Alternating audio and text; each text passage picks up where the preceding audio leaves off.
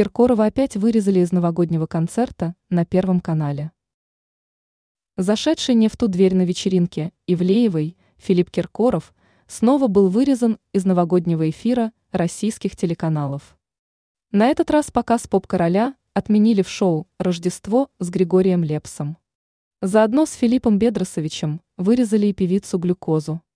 Праздничный концерт прямо сейчас показывают в эфире телеканала, но записали его еще 24 декабря, цитируют российские СМИ сообщение из телеграм-канала «Осторожно новости».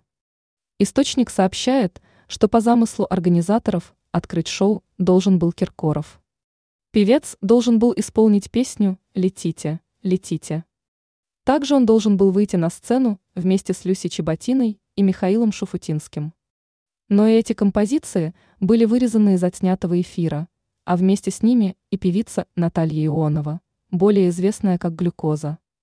Она должна была спеть песню «Мурашки», но все эти композиции были удалены не только из эфира, но даже из анонса на официальном сайте телеканала.